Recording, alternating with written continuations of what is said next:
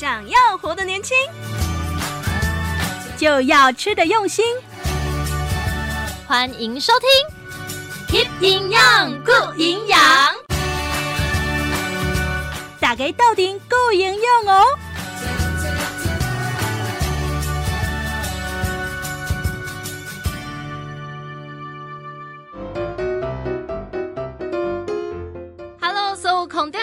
大家好，我是月月，我是冰玲，我是营养师秀文，欢迎所有空中的好朋友收听今日的 Keep 营养 Good 营养。听众朋友，今天我们的节目正式迈入第三集喽！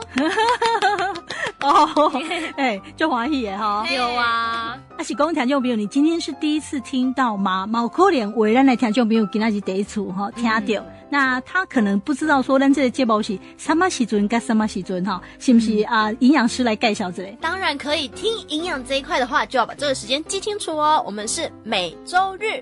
下午五点至七点，打开你的收音机，九二点三就可以搜寻到我们的 Keep 营养 Good 营养这个节目哦。对，还有其他方法，对不对？对啊，杜啊补充一下，那是 FM 九二点三，加入电台啦，加入电台。阿基马龙非常的网络化了，所以你电脑马上听到咱的快乐联播网，只要上网搜寻快乐联播网加乐电台线上收听，你就可以点进去。去网址直接收听了哦，是非常方便哈。嗯，雷公你在这个全国各地只要网络的地方都可以这样子收听。没错，我们的营养是遍布全台的哦。好，这个走到哪里听到哪里了哈。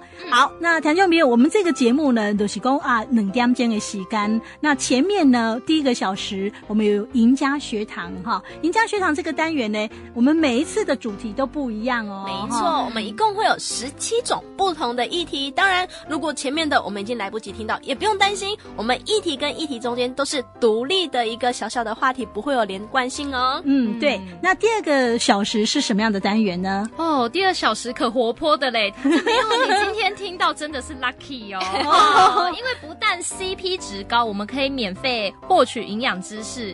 第二段还顺便带你认识嘉义市，我们会前往不同的社区也好。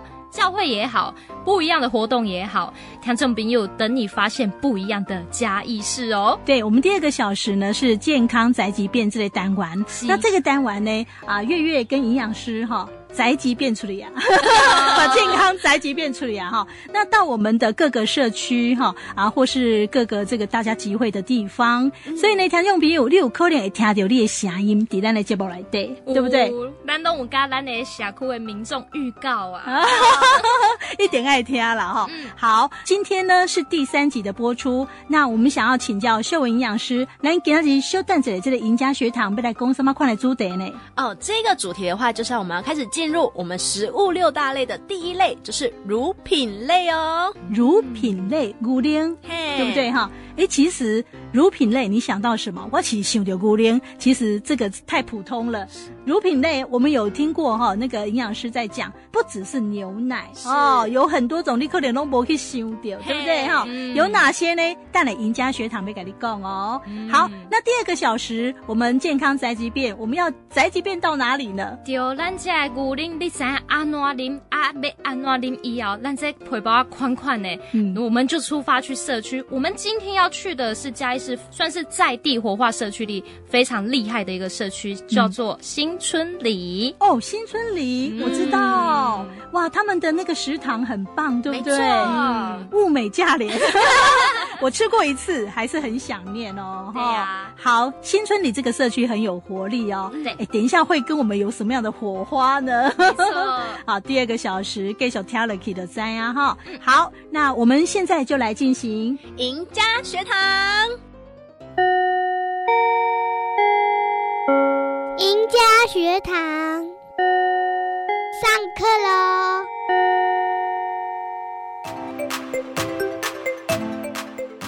欢欢迎听众朋友继续收听赢家学堂，我是冰玲，我是营养师秀文。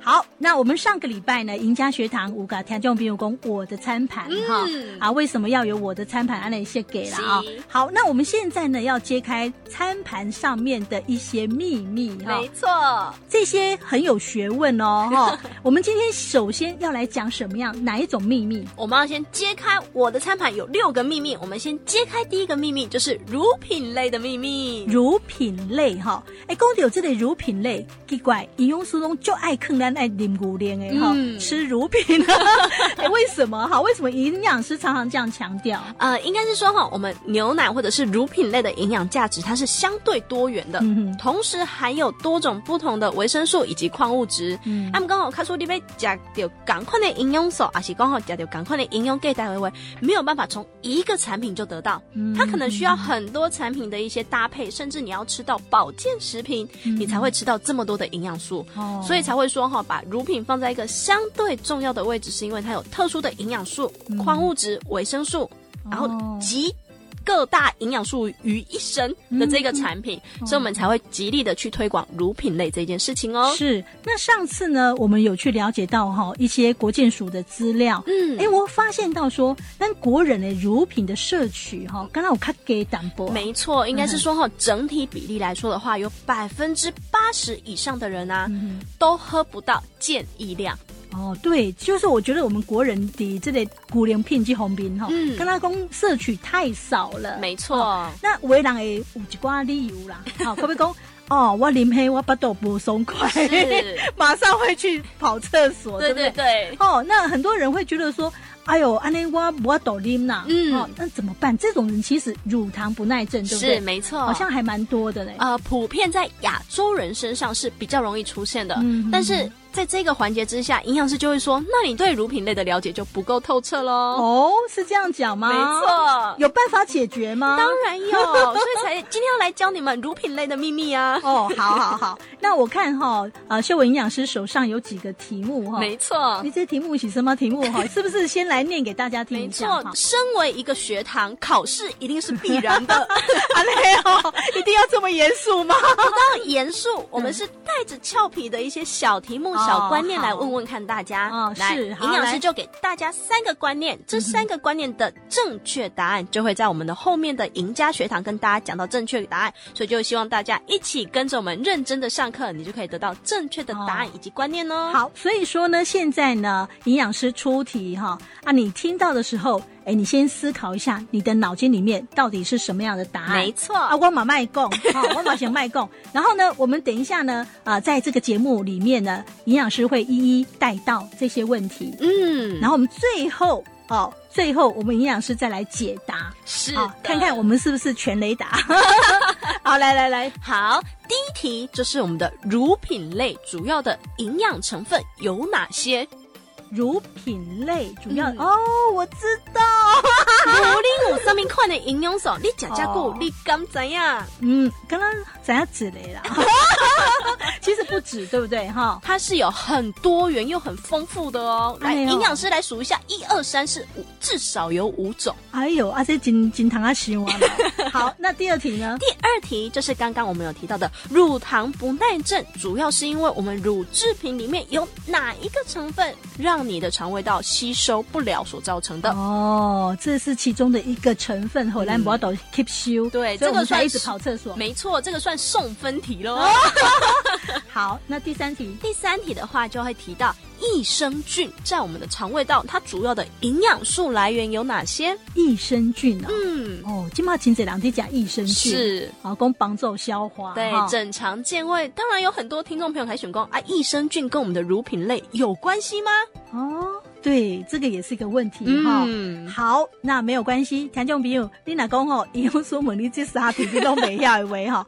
太好了！你要仔细听我们这一集的节目，没错。垃圾又整个短线。嘿接下来呢，我们营养师就要针对这个乳品类来做这介绍。没错、嗯，所以在这时候，赶快拿起你的手机，call 你的亲朋好友，打开我们的 FM 九二点三，我们要一起来上课喽！好好好，那这个乳品类，我来每位都会开始讲，每位都会开始讲的位、嗯，第一条题目开始讲，乳品类有什么样的营养成分？蛋白质。好。再来，还有什么矿物质有吗？有矿物质，那是哪一种矿物质？哪一种？哎呦，那一口该在哪？我本来想我讲对啊，怀疑个嘞，结果营养师讲，那矿物质哪一种？哈，哎，这个我就没有研究了。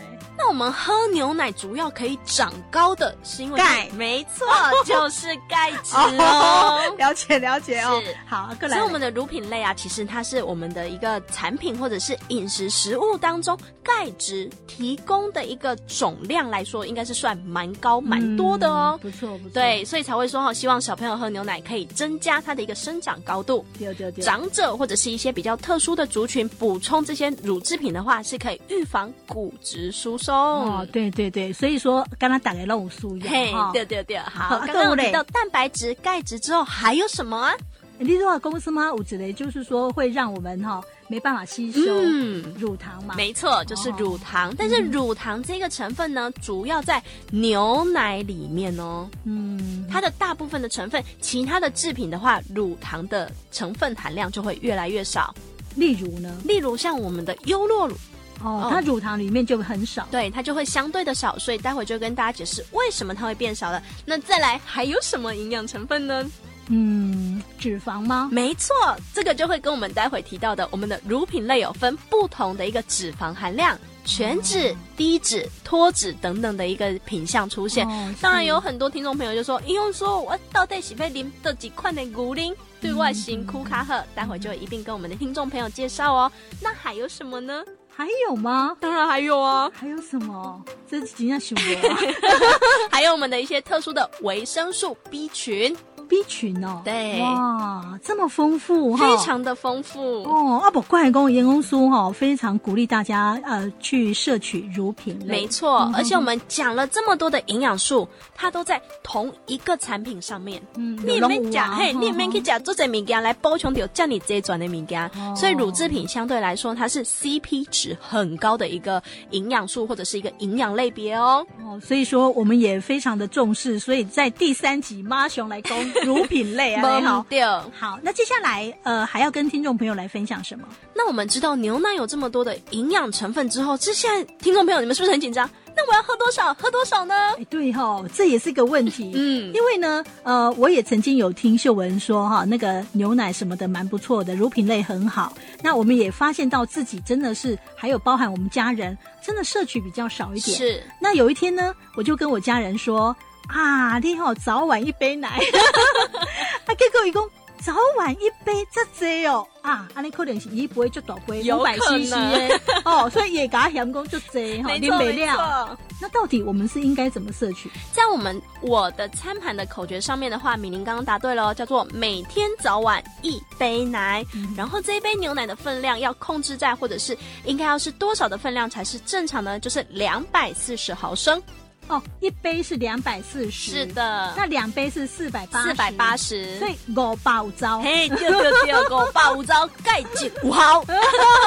哦，所以说哈、哦，不要压力那么大。嗯，所谓的早晚哈，一杯一天两杯，那只要四百八啦。是，哦，四百八十 CC，没错没错。哦，那这样子比较容易了。对，就相对的容易，而且我们用口诀的方式让你知道，我们分成两次来做一个补充。因为哈，五位郎公，哎呦，几块零五八。羞夸贼呢？嗯，真的，真的。所以我们把它切成两次的一个摄取量，嗯，以及这个口诀也藏了一个小秘密：每天早晚一杯奶。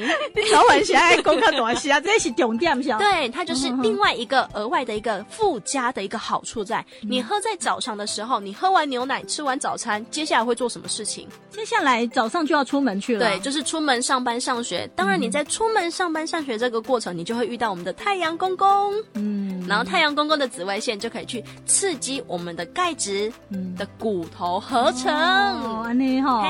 哇啊！所以说呢，马上把我们刚才早上喝的那个牛奶 钙质吸收。没错。哇，那没败哦。是的，所以我早上一定要喝。对，一干一拱，有没有？对对对。所以早上喝的话，其实有这样好处。那晚上喝有什么好处呢？明玲，哎，晚上是不是说喝一杯牛奶比较容易入睡？没错，它有一个特殊的营养素叫色氨酸，可以去稳定我们的一个晚上的一个睡觉的一个深浅度，这样子。哦。嘿，我阿公阿妈的是半暝啊困未去，嗯，嗲嗲迄种吼开始算伊个价钱破啊我在零，算到最后主要困未去啦，一下都吹起来。对对对，所以就可以用一个温热的牛奶，来做一个稳定我们的一个情绪，以及有些阿公阿妈真正是吼，暗等一等加波济半暝啊小块腰，嘿，人讲吼腰的困不去，嗯，所以你就可以用一个两百五十毫升的牛奶稍微垫垫胃，无叫你啉这哦，你啉上这你喘了，不是我，不是我精灵哦，所以一次补充两百四十毫升，一整天补充四百八十毫升，就是营养师的每日建议量。OK，那这样子其实不难哦，嗯，真的不难。啊，听众朋友打应该东西做一搞啊。不过呢，我在这边请教营养师，好，因为咱有一点年纪的朋友们看不爱假边哎，是啊，因为咱到底这里你说摄取四百八十啊，是不用鲜奶呢，还是我泡一种罐装的奶粉哈，嗯，还是按那加那个保酒乳啊，那也可以吗？因为有的人他不喜欢喝冰的，怎么办呢？这时候营养师就顺着这个话题来讲一下我们的乳制品。有哪些？嗯，对，我们的乳制品的行列，其实它的一个呃整体的产品含量其实也蛮多蛮广的哦。第一个就是我们最常见的鲜奶，鲜奶，对，嗯、所以营养师就把它归类为液体的乳制品。嗯，液体的乳制品有哪些呢？就是我们的一般常见的鲜奶，它就有分低脂。脱脂、全脂以及我们的保酒乳这几种的一个方式做一个呈现哦。哦，保酒乳也算鲜奶的一部分。没错，它们之间的落差就只是一个杀菌时间的长短的一个落差而已。那保酒乳是杀菌时间比较长。没错，哦，对，它是彻底的把它里面一些可能会让我们牛奶变质的一些细菌或者是一些微生物做一个比较呃大量彻底的一个消灭。哦，所以整体来说，保酒乳可以放的时间就会相对的长。嗯，但是一般的鲜奶。奶呢，它的一个效期或者是赏味时间的话，都会落在大概是七天以内。哦，了解，七天以内，一个礼拜以内要喝完，嗯，嘿，所以哈，头有讲到，有听众朋友是不介意啉一罐冰的话，你就可以用保酒乳常温的方式来补充。哦，那么赶快，嘿，对对对，因为我们现在保酒乳其实也有那种小包装的方式，不是那一种哦，你打开要喝很多次才喝完的，嘿，是。所以哈，咱等于改备黑种小包装，可能放在包包里面，可能早上啊，今天背壶有没有抵得啊？我们就可以用这样小包装的方式，在我们上班的过程，或者是在我们刚到。到办公室的时候来做一个乳制品的补充哦，嗯，这样很也很方便的哈、嗯。好，那我们先休息一下，休蛋这里呢，回到我们节目来介绍来介绍哦。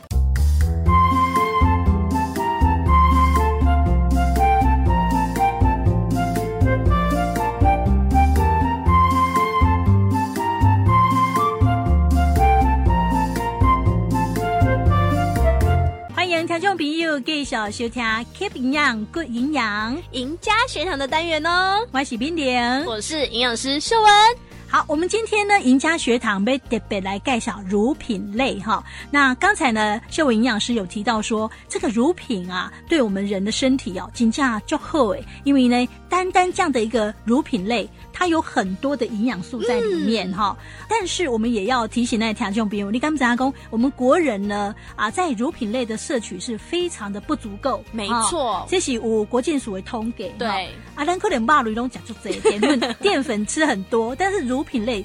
真的是不足啊，没错、哦，所以我们这么好的东西，咱希望听众朋友啊，大家都爱给它摄取一些哈、哦。好，那乳品类包含哪些啊？都这样哈，我们营养师有带过了，行不行？过来给大家复习一下。好的，没问题。营养师就来稍微简介一下我们的乳品类有哪些品项哦。我都说可以分成四大类别，记住这四大类别它的样子，其实你就知道我们的乳品类分布有哪一些了。嗯，第一个我都哈，液体的。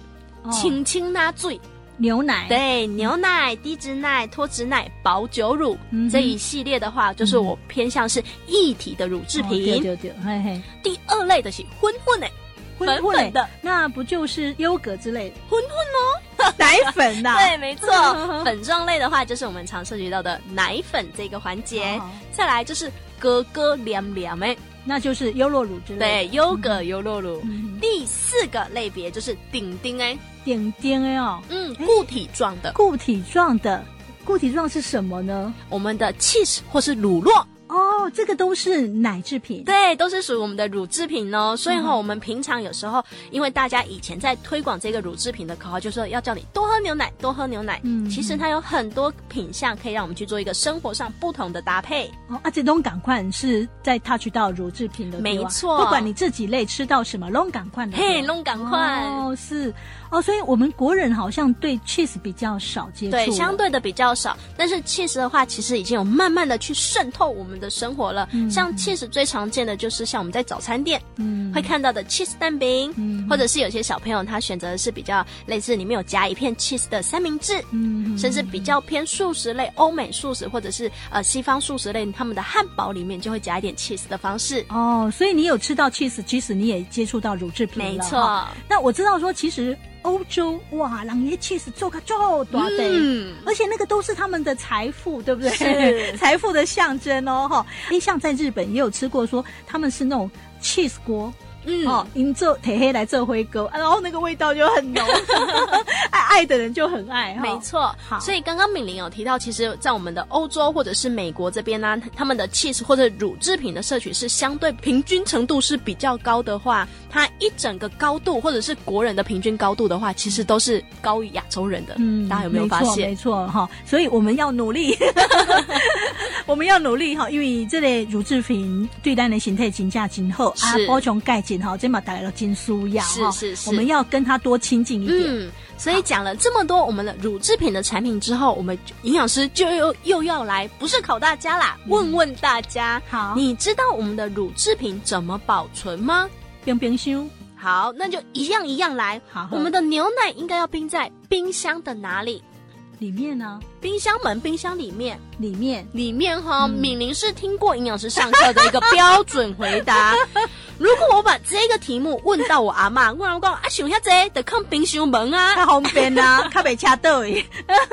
没错，但是记得哦，我们放在冰箱门的食物啊，你先想一下，你一天会开几次冰箱？嗯，就是人在家里的时候啦，频率就会相对的高，高一点。没错，我们冰箱门关起来，它的温度大概是介于四度左右。嗯哼，但现在这么天气这么炎热的状况之下，嗯、你打开冰箱门，它的温度可能会瞬间嗯遇到三十度哦。那你的牛奶在四度、三十度、四度、三十度这个区间，其实这个温差的落差就会让它开始出现变质的状况。所以讲，咱的冰箱的门卡不哈冷的对吧？呃，应该不是讲卡不哈冷，应该是刚好它的温差度会比较大，因为那里亏亏关关啊呢。哦，就是那个温差会受到影响。是，熊熊就热，熊熊就令。哦，啊，那种容易变质。对，就会很容易变质哦。所以常常会在社区听到阿公阿妈说：“哦，营养师，我不被啉牛奶行为哈，我牛奶啉到最后弄来变倒灰。”哦，派气呀。嗯，所以我就会再延伸下去问，其实大部分的问题都是出现在它的冰。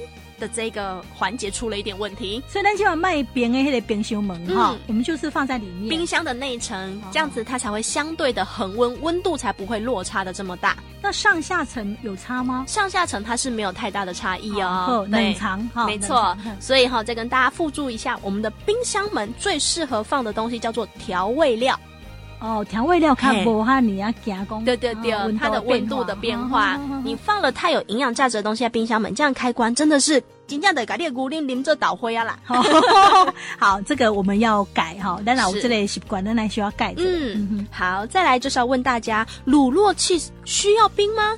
应该要。应该要，我们家都有冰。那如果有就是到欧洲去玩过的听众朋友，或是敏玲，你们看一下，没有嘞，国外有冰吗？他们没有冰哎，他们是一大块圆圆的这样子。其实他们好像放在一个储藏室里面呢。嗯对，在好像常温的，对不对？一讲大家就觉得嘿，嘿嘞。好，在台湾的环境是需要冰的哦，是因为我们的湿度比较高。哦，好好。对，当我们这些食物没有用冰藏的方式的话，它很容易会有发霉的现象。哦，好好好。所以我们买回来的起司，我都会说，你应该是要先分装好，你一次要吃多少？因为我常常会看到有些妈妈买一大块或者是一大个包装出来之后，每天早上做早餐就是又从冰箱拿出来。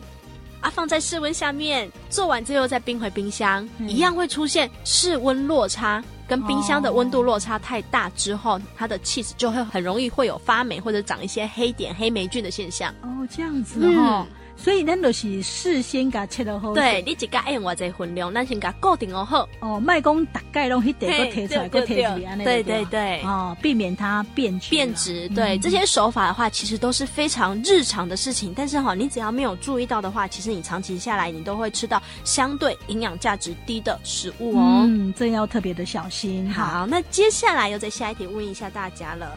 刚刚有说，我们的牛奶如果不喜欢喝冰的，可以用保酒乳或者是牛奶、鲜奶拿去做一个微波的方式。嗯，那我们的优格优酪乳不喜欢喝冰的的人，那怎么办呢？这好像没有在微波的，对不对？对呀、啊，阿姆都给它推推出来啊，放在常温的这个底下，然后一阵子让它。自己温度降下来是这样吗？嗯，其实这样子的做法也是营养师蛮喜欢的，因为我们的优格优酪乳它里面有一个活着的东西，叫做什么？益生菌。哦，益生菌是活的，对，哦、它是属于活的微生物，可以去帮我们肠胃道做一个整肠健胃。好菌大于坏菌，我们的肠胃道就会相对的健康。嗯哼，那如果我们把优格或优酪乳拿去做一个微波的动作的话，我们的这些益生菌就会死光光了。坏了，哎，洗光黑刚美家里。呃，你微波之后还是可以吃，但是就会变成它的额外附加的好的营养价值就没有了，不见了，破坏掉了。没错，哦、所以这里要给我们听众朋友一个观念，就是优格跟优酪乳只适合用比较。冰的方式去做一个食用，就像你刚刚讲冰诶朗巴吉，你就用室温把它放到回温，嗯，对，就是让它的这个整体的温度不要超过体温的高度的话，嗯、其实都是可以让益生菌活的头好壮壮的一个温度哦。哦，好，现在知道怎么处理了。那奶粉怎么泡呢？奶粉哦，啊、呃，奶粉的话，哎，那我混公斤啊嘞。它短了，马上泡用奶粉，对呀、啊，奶粉的话，我记得以前在帮小孩子泡奶粉的时候，好像一开始不能够用热水，嗯，好。但是呢，我们自己在喝奶粉的时候，刚刚都没有这么讲究了，小嘴都个冲了呀，这样子是都不可以的做法哦。哦，这样子对，嘿嘿不管奶粉的品质等级，或者是它的一个区分度，是老人小孩都一样。嗯、它的整体的做法应该是说，你把奶粉的量固定好之后，先用温冷的水当基底，嗯、你再去用热水做一个冲泡的动作，不然高温之下。它的营养素会体无完肤哦，那嘛些泡还体的 对，没错。所以我们在用这个泡奶粉的时候，单麦泡熊修嘿，马卖哈第一盖坑比的水就是滚水，马熊泡还对对对。所以我们一开始呢接触奶粉哈，那都是用冷的还是用温的？对对对，拿来拿来。然后有一定的量之后，我们如果说想要喝稍微温热一点，再加热水。没错没错。哎呀，干嘛讲？哎，我不一定要喝那么热，那也是不用再加。对，没错没错。哦、因为熊干的时候，可以可以在那饮水机下面热水就把它打开来。嗯、其实这样冲泡出来的牛奶啊，我都说它的蛋白质大部分都会被破坏掉哦。那 都加心思，应用了不起啊。好，好。所以哈，就希望用这样子比较生活式的一些小观念。营养小技巧，让大家知道可以吃到正确的一个营养素哦。接下来的话，我们就要讲一下优格跟优酪乳它是怎么出现或者是怎么产生的。嗯，你今天要讲这个优格怎么产生？我知道很多人会自己做，对不对？好、嗯，丢、哦、你你买要走吗？呃，曾经有做过。好，安利你搞嘎子嘞哈，这个是怎么产生的？其实如果有做过的听众朋友的话，就知道我们的优格优酪乳它的主要成分就是我们的鲜奶。嗯，对，用鲜奶，然后再加一些好的菌，嗯、就是刚刚营养师讲的对肠胃道好的益生菌。哦，那这个好的菌要去哪边找啊？呃，这些好的益生菌的话，其实很多我们的一个药妆店或者是一个药局，它都有贩卖一些可以做优格的益生菌。哦，对，要。优格专用的哦，因为有些益生菌是不喜欢吃牛奶制品的。哦，对，爱吹那爱假牛奶。对对对对对，你爱假，你爱吹丢人哦，啊不你安怎做哈？你的牛奶是无得变优格优酪乳的哦。哦对，好好。所以哈，通常加进去的都会是一些乳酸菌。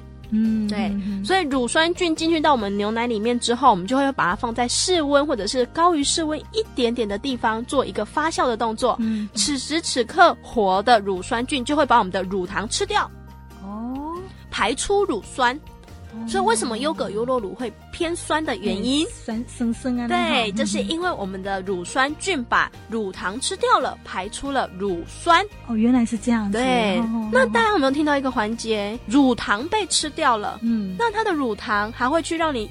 呃，肠胃道的一个耐受度不良吗？应该是呗。没错。哦，所以营养师问的第二个问题观念，这里就得到解答了。嗯、我们真的出现乳糖不耐症的话，其实最主要的原因就是因为乳糖让我们的一个消化不良。嗯、但是你仅讲好听的营养素功吼乳制品的营养素这么好这么完整，又想喝的话，你就可以选择优格优酪乳。它的乳糖相对很低，对，这样子摄取之下的话，其实你就不用担心说哈，啉了牛奶爱去找本兽这类问题啦。哦，是。接下来的话，我们就是接着优酪乳的这个环节，我们就要继续讲下去。优酪乳这个好朋友就叫益生菌了。益生菌，嗯，益生菌一起外爱公啥钙，一起外，一起外，一起外哦，一样没戏哦，一起外。所以哈，挖物件被挖了去，伊就爱食物件，对不对？对，应该是这样。就刚才难赶快嘛。对，没错。所以代表我们吃进去，好不容易把我们的益生菌送到肠胃道之后，你们当好要死呢？你嘛是爱食一加些物件，来让我们的益生菌可以强大，可以强壮。那到底要吃什么，他才喜欢吃，他才能够强壮哈？没错，刚刚我们有提到，我们的乳酸菌，我们的优格优酪乳是用什么成分做出来的？牛奶，嗯、所以代表牛奶这个品相也是益生菌喜欢的，哦、特别是乳酸菌特别喜欢。嗯，所以当我们就是有摄取益生菌的时候啊，你就可以。让我们的乳制品的补充频率是在正常合理范围之下的话，我们的肠胃道的好菌也会活得比较健康哦。哦，是，所以呢，有在吃益生菌的话，嗯、乳制品、牛奶这些也要多补充。对，然后另外我们的益生菌呢、啊，没有那么挑食，它还是会吃其他的营养素，好比说纤维质。哦，是哦，嗯，嗯那纤维质主要是我们的食物里面哪些类别会出现纤维质呢？蔬菜，嗯。还有呢，谷类可以。还有呢，来来，营养师还有什么是还有纤维？水果啊！阿力可给哈，我水果夹不下去，都搞没给你。没错，所以这样同整之下，你就会发现我们的肠胃道的益生菌喜欢的食物，或者是主要的营养的食物来源，就是我们的牛奶、乳制品、蔬菜类、水果类。哦，所以跟老爹讲益生菌的话，是啊，或者是说你希望自己有益生菌，嗯、要够哇跳跳，是 还能够发挥作用的话，牛奶。还有蔬菜水果都要补充，对它的补充量的话，就可以让我们的益生菌在肠胃道吃的健康，哦、活的强壮哦。那能消化开健雄，忘掉。这时阵一点五天就别人给你调开好意啊，那加在品相记拢袂起来没关系，营养师再给你一个简单的一个小观念，就是益生菌它是吃素的。哦，益生菌吃素的。外公为什么会益生菌吃素的？嗯、我们先卖个关子。好，稍待一会儿回到兰兰节目，给小告诉大家。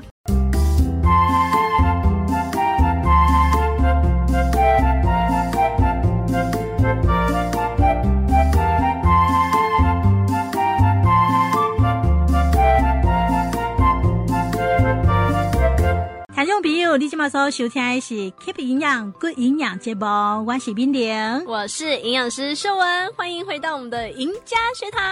咱这个节目呢，伫每一个礼拜日哈，下晡的五点至七点，伫 FM 九二点三加乐电台来播出。啊，咱吼有真精彩营养观念，要和听众朋友了解。而且呢，我们说的够白话了哈，哦啊，也是很生活化了哈。希望听众朋友听咱这个节目，轻轻松松就可以得到啊非常正确的营养观念。是，啊，好咱呢啊，对家己对咱的厝内的人，拢有一寡帮助，甚至我们都还可以影响到我们的亲朋好友。没错，嘿，好，接下来呢，咱们来讲度假营养师有讲到。公司吗？益生菌是假手，你哪知哈？营养师你唔通讲骗呢？你哪知益生菌假手？好，其实哈，营养师会这样讲，益生菌是假手，是不要大概看喝去联想，如何去让我们肠胃道的一个益生菌可以活得更健康哦。一爱假啥对吧？对对对，就给他什么，他就会活得很健康。对，所以他吃的是奶素类。奶素啦，奶素，不是全素，是奶素类。对，你刚才说到说牛奶它很重要，对，你夹爱夹，嗯，然后纤维质嘛，对，这是蔬菜水果。哦，所以难怪是奶素没有错。哎爸，看不爱夹小真的。它只要遇到一些比较高蛋白质或者是高油脂的话，它就会活得没有那么的理想。啊，你看不活药。嘿，对对对。好，那如果说我们的肠胃道有足够的益生菌的话，便便的时候都会非常的顺畅，它被肚肚对吧？哎，对对对。因为哈，卡说你是哈，大等大鱼大吧，又吃了很多油，吃了很多糖。嗯，没关系，这些营养素跟益生菌不被加，那个五级就没嚼，坏的菌。喜欢吃这些东西，坏菌喜欢吃这些。是啊，那你那吃吃就多，哪公鱼啦、肉啦、油车啦，哈，啊，那坏菌就会越来越多，益生菌越来越少。啊，那唔汤哦，反映在我们身体上的感觉都是，那那那哈，可能贵啊刚都没有去解决一下，然后呢，肚子哎哎那丢丢啊。对，而且你会发现，我们排便的时候味道也会比较明显一点。哦，这东西坏菌看这是没错，哦、所以哈，有时候我们的排便也是告诉我们肠胃道现在的状况是好还是不好哦。嗯，啊，买一条这种比喻啊，那每一天哈，就是在上完厕所之后。你蛮需要关心吗？是关心一下自己。哎，到到底要关心他的什么哈？味道，你刚才说味道嘛？是。那公唔修当 AV，就是公你坏菌太多。对，好过来了。呃，当我们连接一下刚刚的话题，就是味道太重的时候，代表坏菌多，嗯，就是代表那你益生菌活得不好，嗯就代表益生菌可能假不罢。哦，我们没有给他他喜欢吃的对牛奶类哈奶制品，还有那类蔬菜水果。嗯，没错没错。所以哈，在饮食上，我们就赶快加把劲，把它调整回来。嗯、其实过几天之后，你就会发现，啊，我们的排便不仅是顺畅，之后连味道异味也会比较少一点点哦。OK，好，所以我们要注意味道。嗯，那还有形状，对不对？对，形状也很重要。哦、其实我们最标准的便便形状的话，是要有一点像我们的香蕉形状。嗯，就是一整条的，但是它的表面。是相对光滑，没有什么颗粒感的。嗯，对，这样代表第一，我们的一个水分摄取足够；哦、第二，我们的纤维质吃得够。嗯，这样子的话才是一个比较完美的便便。但是现在大部分的人呢、啊，他的大便形状都会比较接近像苦瓜，或者是像葡萄状。这样子是代表什么意思呢？这样代表什么意思哦？最大的原因可能是第一，我们蔬菜量真的是吃的比较少一点点；嗯、第二个原因可能是因为我们的水分摄取不足所造成的。哦，按蕊变成苦瓜。对对对，而且我们当呃大便的形状啊越接近有就是不同的一个类似像圆形啦、球形的话，嗯、你会发现卡拍板咔哒。哦，是，那这个水分摄取不足。对哈，好。观察一下，好，我们每天解出来的，好，到底什么样的味道，什么样的形状，这个也是会啊、呃、表示我们肠道里面的健康情况，没错。对对好，好，那再来呢？再来就是想要再提醒一下我们的听众朋友，不仅仅是我们的形状跟味道哦，像现在夏季的话，有些人会出现一些食物中毒的现象，或者是像我们现在大肠癌的盛行率也会比较高一点点，嗯、所以还要再多观察一个叫做颜色，颜色哦。嗯，颜色要怎么样才是 OK 的？OK 的话，其实就是我们比较日常看得到的黄褐色。嗯、对，黄褐色的话，其实是接近于我们的食物残渣粪便的一个颜色。当然，像夏季的话，最常出现可能是红色。红色，那是假西龟吗？快要答对，但不是西龟，是红色的火龙果。哦，那有可能，那也是有可能。对啊，这个都没有关系，这个都没有关系。但是当你发现，哎，我这二十四点钟以来，还是讲这几人讲，我根本没吃到几行米啊。嗯，按个外带便昂昂的时阵，应该是血吗？对，那个可能就会出现有就是血便的现象。哦。然后当你是鲜红色的一个血便的话，那大家注意，是不是在我们的直肠末端或者是大肠的尾端？出现一些出血点的现象，就希望我们赶快去做一个检查。嗯，还有就是比较要赶快就医，就是黑色，嗯，对不对？黑色的部分的话，比较是属于上消化道，像胃出血、十二指肠出血的现象。所以哈，不赶快的去最马上可以去找医生。一样的丢哈，这血嘛还需要挂这个。哎，这个也是代表我们里面身体的状况。是，所以就会希望我们就是虽然本身不是医生，但是我们要注意观察自己身体给你的一些小小的讯息或讯号哦。嗯，对，所以呢。我们稍微留一下时间，几秒钟，稍微看一下，是再冲水。对对对，嗯、关心一下自己。好，那接下来我们还要谈什么？接下来的话就要来谈一下我们的乳糖不耐症到底是因为什么原因或发生了什么事情。这个体质有关系哈。这跟体质我觉得相关性稍微低一点点，但是在我们一个大型的数据之下，是有发现跟人种有一点点的相关性。哦，那我们是亚洲人，黄皮肤，对亚洲人黄皮肤的亚洲人的话，比较会容易出现我们的乳糖不耐症的现象。哦，所以可能也有导致说我们亚洲人就呃摄取乳制品就比较低一点，这可能有那种相关对对对，有相关性，就是哦，哦，可能本身就觉得哦，喝了之后消化度比较不好，那我就不要喝。哎，对，对这五颗莲哦，对，这是有相关性。哦、但是我们可以想想哦，小时候现在绝大部分的小朋友应该都是喝奶粉居多，奶粉里面有乳糖啊，小时候他喝奶粉又不会拉肚子，为什么长大喝牛奶就会拉肚子呢？哦，对，这个问题到底出在哪里啊？嘿，给那几形状搞完共对，其实我们在一到六岁这个区间的话，小朋友出现乳糖不耐症的一个频率或者是发生率是相对低的哦，是因为他们在小时候我们的一个正常食物还没有办法补充到足够的量的时候，一直等哎，一来食量还没有那么大的时候，嗯、爸爸妈妈可能还是会用少量的配方牛奶去补充它的营养，对对对，所以就变成他每天还是会有喝牛奶的一个习惯性，嗯，我们的。肠胃道就会分泌一个叫做乳糖酶的消化酵素，去分解我们的乳糖。嗯，可以讲的，在乳糖制品进来之后，不会有拉肚子的现象。嗯嗯，杨哥，当一朵汗。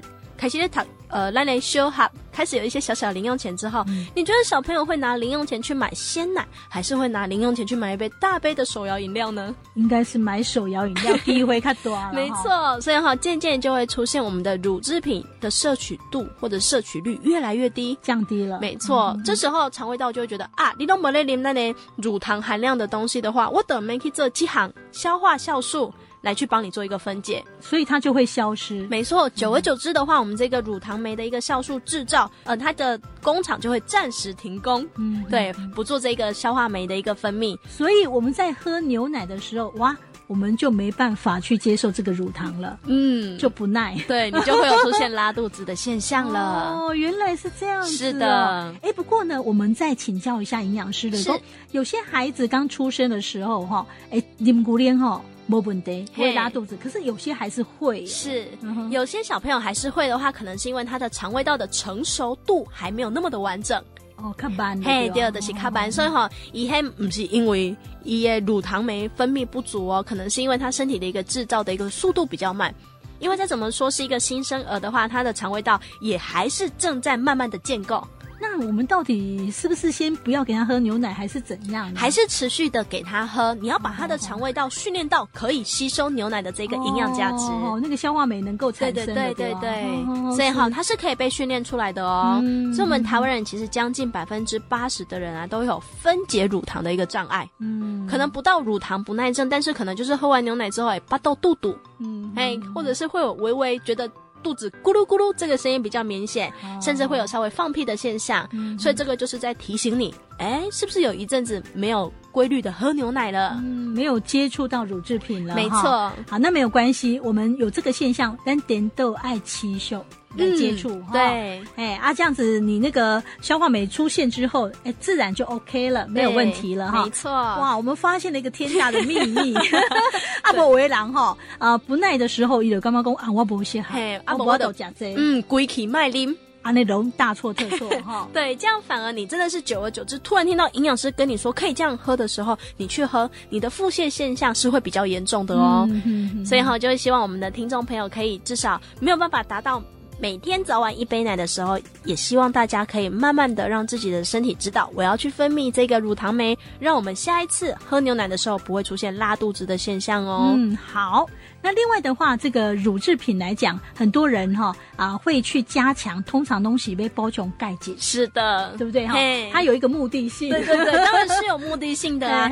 而且以牛奶里面的钙质啊，其实是所有我们市售的产品里面，它整体的一个分布度是最高的哦。嗯，当你喝一百毫升的牛奶，里面就有一百毫克的钙质。嗯，我们一整天呢，一个成人至少要摄取一千毫克的钙质。嗯，所以还有没有记得营养师说会？建议一天要喝多少毫升的牛奶呢？四百八十，四百八十等于你就摄取了将近百分之五十的一天含量。